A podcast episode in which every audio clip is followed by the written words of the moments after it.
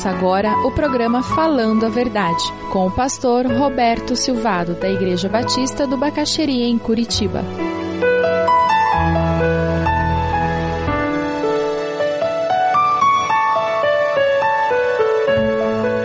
Se você não toma uma decisão radical com relação a ser fiel nos dízimos e nas ofertas, eu consigo assegurar a você que sempre vai sobrar migalhas. Mas o que eu queria que nós estivéssemos fazendo hoje é refletindo sobre essa questão de dinheiro. Que de fato é essa história de dízimo? O que, que Deus tem em mente com relação a isso? Infelizmente, muitos líderes religiosos têm abusado do povo nessa área financeira. E eu tenho que concordar com você, caso você esteja dizendo é absurdo esse negócio, o pessoal fica tirando dinheiro do povo. E é verdade, muitos líderes fazem isso. Mas sabe, eu também tenho descoberto que muitas pessoas se deixam ser usadas, se deixam ser enganadas, porque no fundo, no fundo, elas estão achando que vão tirar vantagem daquilo que está acontecendo. Eu vou contar um exemplo que aconteceu comigo. Eu estava à tarde, domingo, um pouco antes do culto da noite, na porta da igreja eu tinha conversado com alguém, a pessoa foi embora e chegou um senhor com um ar muito desesperado, uns trinta e poucos anos, e ele chegou para mim dizendo: Eu estou desempregado, eu precisava conversar com alguém, eu estou desesperado. E eu disse: Se eu puder ajudar. E ele começou a me contar a sua história. Ele estava desempregado há quase um ano, e ele disse: Eu fui numa igreja. E nessa igreja me disseram que o meu problema era falta de fé, por isso que eu não arrumava emprego.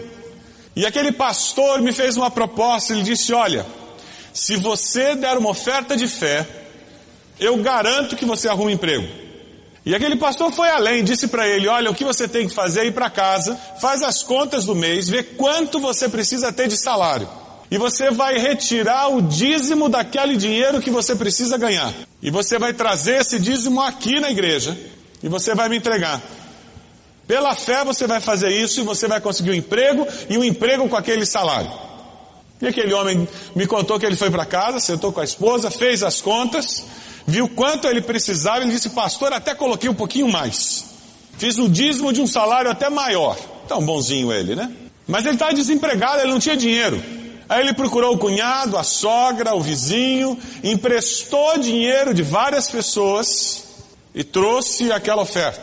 Desinteressada. Por amor a Deus que ele fez aquilo.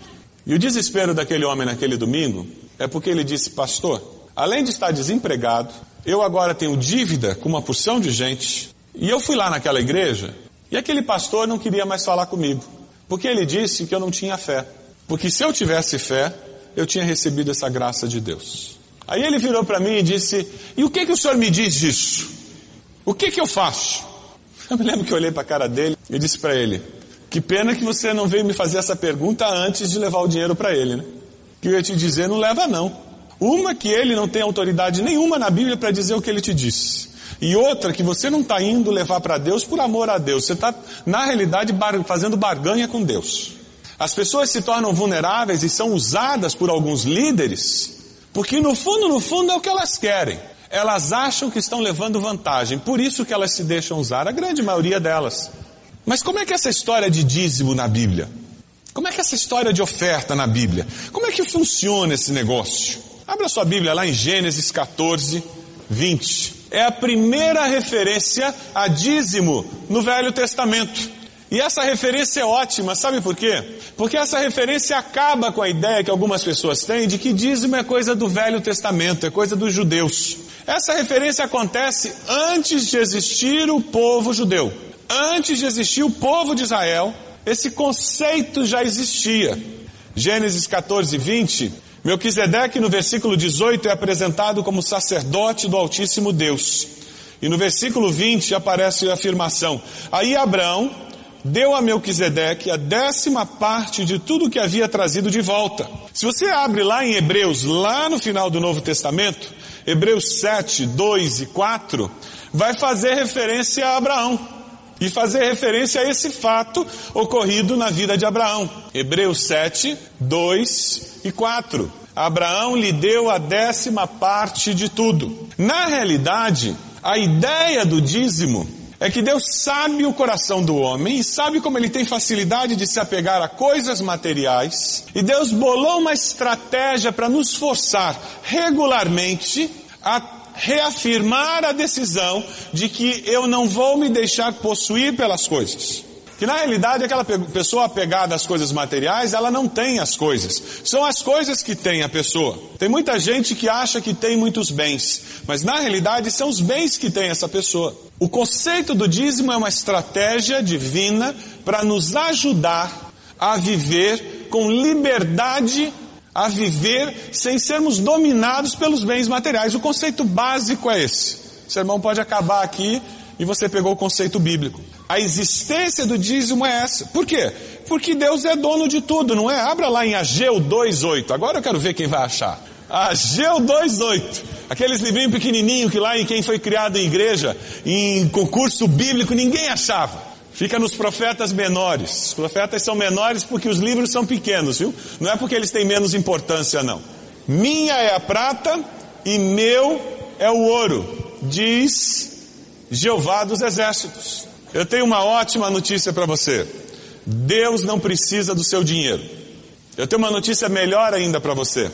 Você precisa entregar o seu dinheiro para Deus. Deus não precisa do seu dinheiro, porque na realidade esse dinheiro não é nem seu.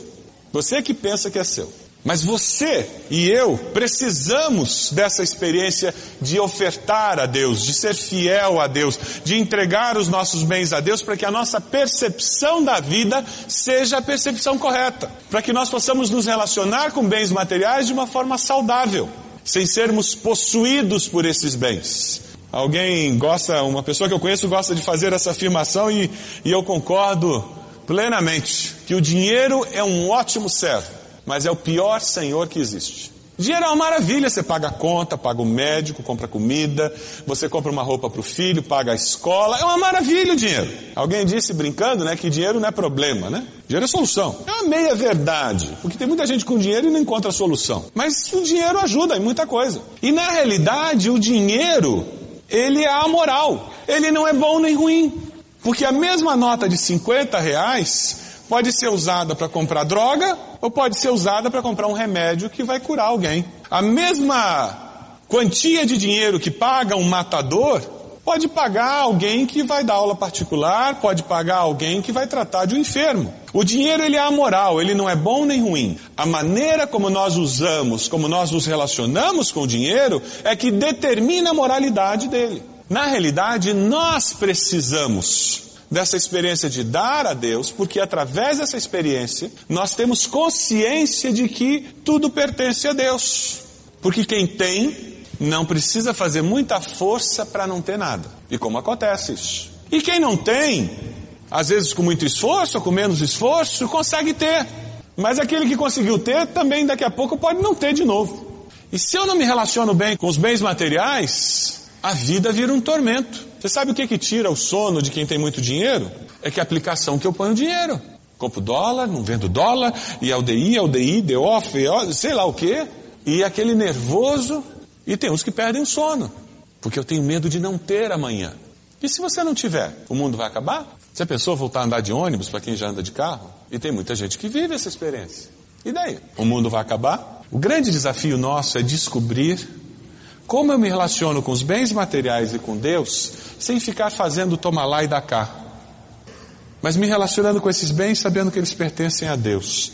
Me relacionando com Deus com atitude de gratidão e a certeza de que tudo que eu tenho, tudo que eu sou, pertence ao Senhor. Abra lá sua Bíblia em Salmo 24, 1. Nada me pertence, tudo que eu tenho é do Senhor. Deus é fiel. Se Deus é fiel e tudo que existe pertence a Ele, eu estou em boas mãos. Amém por isso?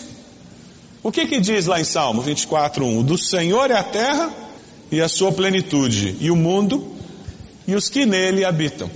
Quer dizer, não são apenas os bens que você tem, não é aquela corrente de ouro que você herdou da vovó, que talvez seja o bem mais valioso que você tem, não é a casa, não é o carro, não é apenas isso não.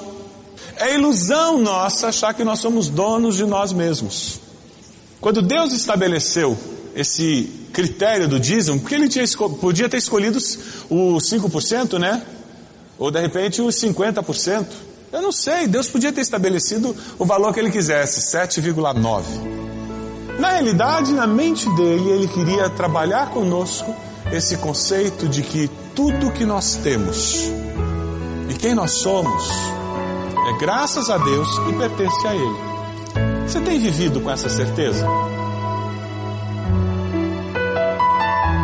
Se você deseja adquirir a mensagem que acabou de ouvir, ligue para 41 3363 0327. Mencione o título ou o dia da mensagem e envie um e-mail para vida@ibb.org.br.